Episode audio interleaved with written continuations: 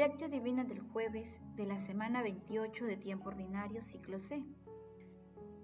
La sabiduría es radiante e inmarcesible, se deja ver fácilmente por las que la aman y encontrar por los que la buscan.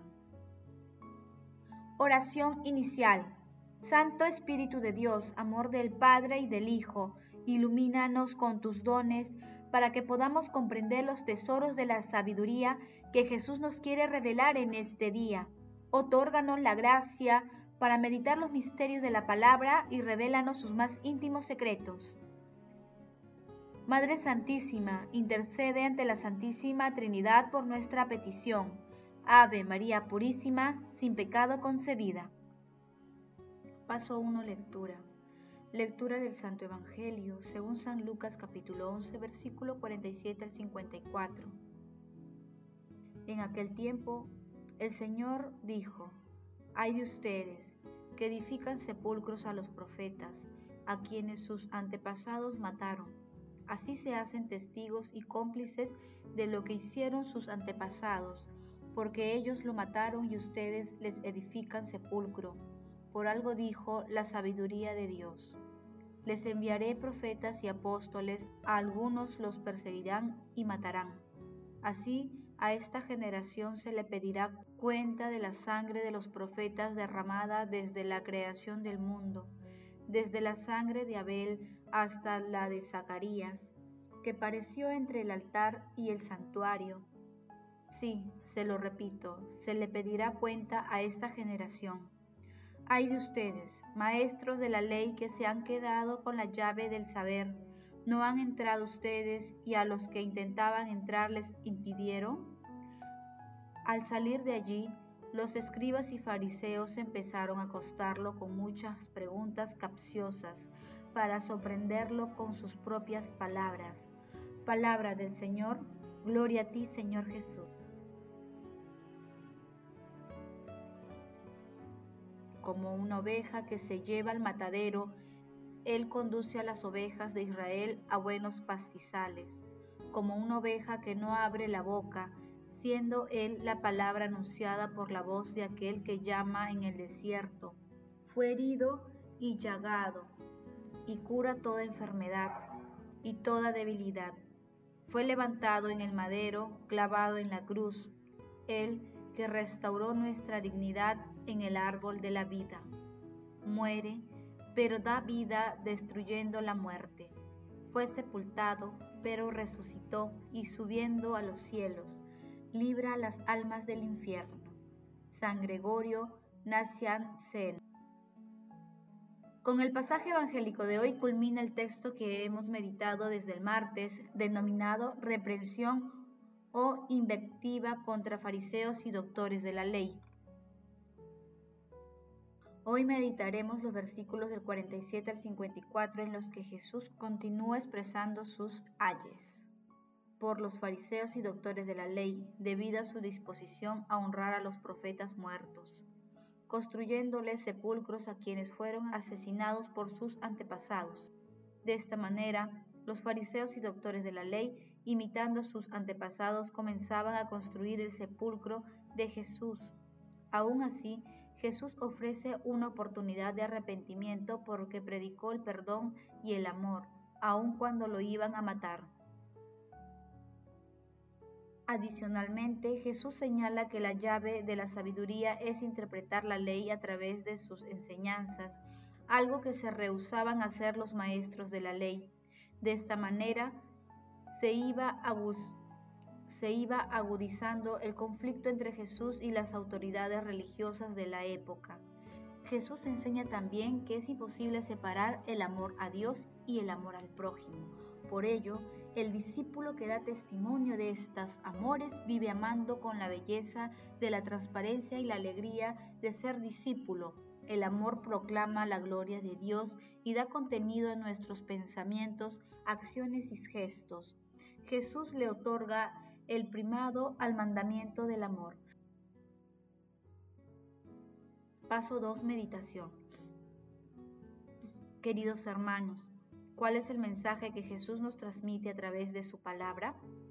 La sabiduría va buscando a los que son dignos de ella, se les muestra benévola por los caminos y sale al encuentro de todos sus pensamientos, pues hay en ella un espíritu inteligente, santo, único, sutil, ágil, perspicaz, inmaculado, claro, impasible, amante del bien, agudo, libre, bienhechor, bilántropo, libre, seguro, sereno, que todo lo puede, todo lo controla y penetra en todos los espíritus.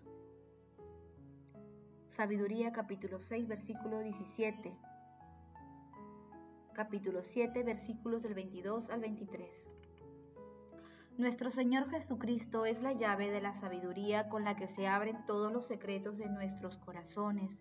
Él es la llave que no debemos perder nunca. Él es la fuente de agua viva y nos invita a cumplir sus enseñanzas por amor a Él, a Dios Padre, a Dios Espíritu Santo y al prójimo, siendo misericordiosos especialmente con los hermanos que tienen mayores necesidades materiales y espirituales.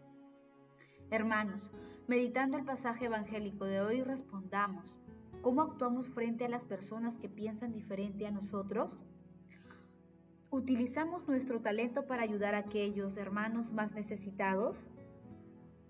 Que las respuestas a estas preguntas nos ayuden a comprender que lo más importante en el seguimiento a Dios es el amor. Jesús, María y José nos aman. Paso 3, oración. Espíritu Santo. Nuestro corazón está dispuesto a seguir a nuestro Señor Jesucristo concédenos los dones para vivir como cristianos de palabra y de obra. Amado Jesús, haz que aquellos a quienes elegiste ministros de, tu Evangelio sean siempre felices y celosos dispensadores de los misterios del reino. Amado Jesús, misericordioso Salvador, haz parte de tu felicidad a todos los difuntos, al lado de María, nuestra Madre, y con todos los santos. Te suplicamos también que los agonizantes puedan contemplar tu salvación. Madre Santísima, Madre de la Divina Gracia, intercede ante la Santísima Trinidad por nuestras peticiones. Amén. Paso 4. Contemplación y acción. Hermanos, contemplemos a nuestro Señor Jesucristo con una homilía del Papa Francisco. Tanto amó Dios al mundo que lo dio a su único Hijo. San Juan capítulo 3 versículo 16. Este Hijo único se entregó a sí mismo no porque haya prevalecido la voluntad de sus enemigos, sino porque Él mismo quiso. Amó a los suyos y los amó hasta el fin. San Juan capítulo 13 versículo 1. El fin es la muerte aceptada por los que aman. Este es el fin de toda perfección, el fin del amor perfecto, porque nadie tiene amor más grande que el que da la vida por sus amigos. San Juan capítulo 15 versículo 13. Este amor de Cristo ha sido en su muerte más poderoso que el odio de sus enemigos. El odio tan solo pudo hacer lo que el amor le permitió. Judas o los enemigos de Cristo lo entregaron a la muerte por un malvado odio. El Padre entregó a su Hijo, el Hijo se entregó a sí mismo por amor. Sin embargo, el amor no es el culpable de la traición, es inocente incluso cuando Cristo muere por amor porque tan solo el amor puede hacer impunemente lo que te parece bien. Tan solo el amor puede constreñir a Dios y por decirlo de alguna manera mandarle. Es el amor lo que ha hecho descender del cielo y ponerlo en la cruz. Es el amor el que ha hecho derramar la sangre de Cristo por la remisión de los pecados en un acto tan inocente como saludable. Nuestra acción de gracias por la salvación del mundo se debe pues al amor, y es el mismo el que nos impele por la lógica que constriñe amar a Cristo tanto como se le ha podido odiar. Hermanos, oremos, amado Jesús, confiados en tu amor y misericordia, deseamos asumir el compromiso de practicar tus enseñanzas a través de las obras de misericordia. Asimismo, queremos pedir tu Santo Espíritu para incrementar nuestra tolerancia y comprensión en el trato con todas las personas, que prefiramos siempre practicar tu amor por encima de las cosas exteriores. El amor todo lo puede, amemos, que el amor glorifica a Dios. Oración final. Gracias Señor Jesús porque tu palabra nos conduce por caminos de paz, amor y santidad. Espíritu Santo, ilumínanos para que la palabra penetre a lo más profundo de nuestras almas y se convierta en acción. Dios glorioso, escucha nuestra oración. Bendito seas por los siglos de los siglos. Madre Santísima, intercede ante la Santísima Trinidad por nuestra petición. Amén.